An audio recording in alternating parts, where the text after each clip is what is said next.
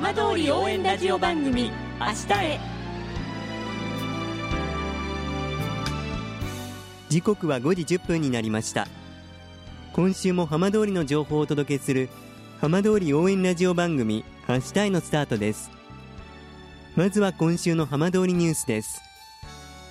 サッカー J3 いわき FC は2日 J ビレッジスタジアムで蒲田マーレ讃岐と対戦し4対1で勝利しました。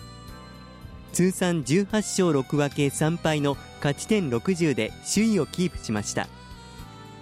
さて毎週土曜日のこの時間は浜通りのさまざまな話題をお伝えしていく15分間。震災と原発事故から11年半。ふるさとを盛り上げよう笑顔や元気を届けようと頑張る浜通りの皆さんの声。浜通りの動きにフォーカスしていきます。お相手は森本洋平です。どうぞお付き合いください。浜通り応援ラジオ番組明日へ。この番組はバッテリーテクノロジーでもっと自由な未来へ東洋システムがお送りします。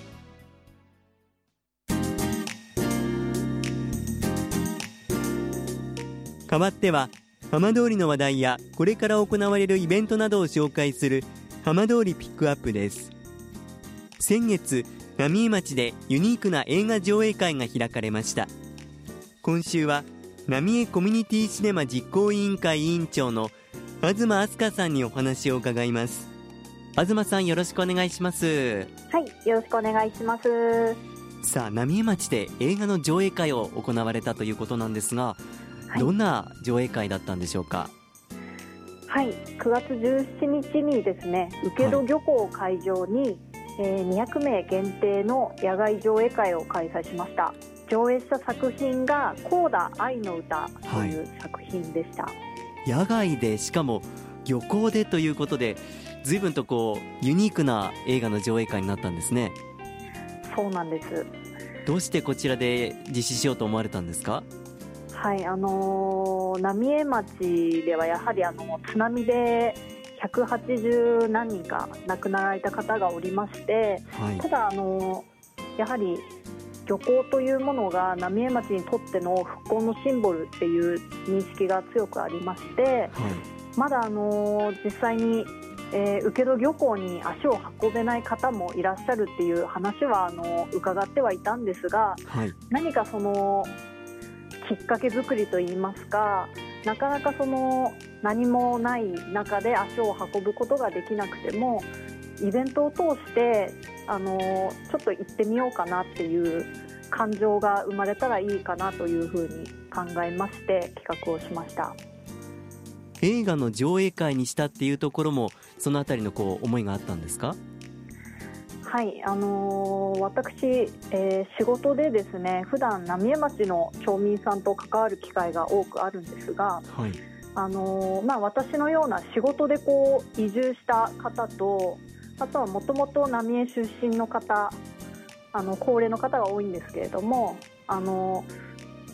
移住者とその機関車の方がつながる場っていうのがなかなかあの町内でもなくて、はい、でそこをどうにかあの両者をつなげるきっかけが生まれないかなというところで私ちょっと普段から映画を見ることが好きだったので、はい、はい、映画であればあの同じ時間空間あとは感動を共有することで何かその会話のあの糸口になるんではないかなというふうなはい、コンセプトで始めました。当日は野外漁港での上映会どんな雰囲気だったんでしょうか？はいあのー当日はですね実はあの2週間前ぐらいまでずっと雨予報だったんですが、はい、あの当日はあの晴天の中で、えーまあ、作品が、えー、同志を営む家族の話でして実際にこうスクリーンに海とか漁船が映る中でちょっと目線を左にずらすと実際に海と漁船がこう映っているというなかなかその映画の作品とあと会場がマッチするってことはあの参加者の方からもあのとてもあの感動しましたっていうことで感想をいただいておりました。実は終わった後にあの何組かあの実行委員長にちょっとご挨拶したいということで、はい、実際にあの直接感想をいただくこともありまして、うんとそのうちの一組が郡山からあの男女4人で、あの、はい、いらっしゃった、えー、20代前半ぐらいの方ですかね。なんかその方も、本当にあの今回のイベントあの来て正解でしたっていう話をいただいてもしまた浪江町でこういったイベントがあったら絶対参加しますっていうような感想をいただいたりですとかあとは近隣のあの南相馬市の方からいらっしゃった方もあの、はい、まあ、映画の作品とやっぱり会場がマッチしていて本当に感動しました。ぜひあの継続してくださいというような、はい、お言葉をいただきました。この日はあの他にもイベント会場で行われたりしたんですか？野外シネマの他にですね日中にキッチンカーですとか、えー、ブースを15店舗集めましてシーサイドマーケットを開催しました、はい、はい、あとはですね、あの9月が防災月間に、えー、指定されているということで、えー、今回日産自動車さんや浪江町役場のちょっとご協力を得まして、はい、えー防災に関する、えー、知識をこう楽しく学んでいただくようなワークショップも開催しました。今回このイベントを通して、まあ、多くの方がこの浪江請戸に来るきっかけにもなったと思うんですが、はい、改めて東さんにとってこの浪江そして請戸への思いというのはどんなお気持ちがあるんでしょうか？はいあのー、今回ですねイベントの準備なので実際にえー、漁師さんともお話をさせていただいて、あのー、ですかね、今回、まだ本格的な創業には至っていないんですが、2021年に市場が、あのー、復興、復旧してっていうところで、やはりあの漁師さんは、この請戸でしか、あのやはりその仕事を続けられない漁師を続けられない、はい、なんかそういったお話をあの漁協の組合の方からも聞いていて、はい、この復旧に対する思いっていうのをすごく強く感じることができました。うん、で今回あのイベントのフィナーレで約20年ぶりに花火も打ち上げさせてもらったんですが、はい。あのー、その震災前30年前に実際に、えー、浪江町で仕事をされていた方もあの震災でなかなかその浪江に足を運ぶことができなかったっていうことでただその花火を30年ぶりに見ることができてなんかやはりなんか復興に対する思いとかなんか浪江町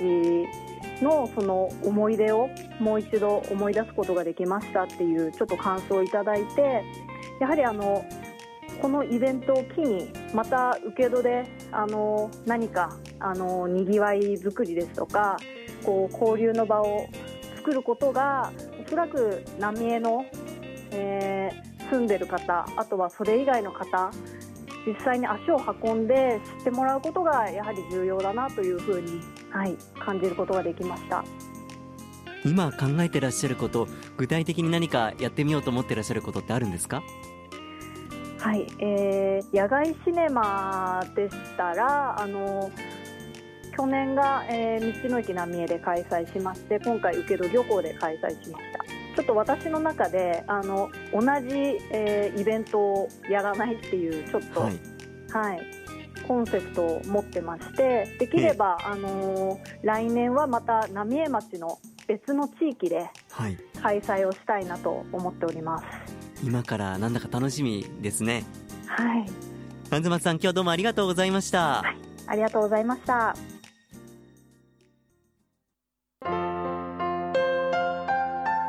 浜通り応援ラジオ番組「明日へ」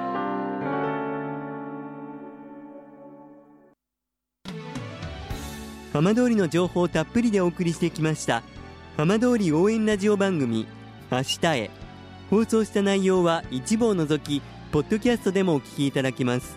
ラジオ福島のホームページからぜひチェックしてみてくださいこの番組はバッテリーテクノロジーでもっと自由な未来へ東洋システムがお送りしました。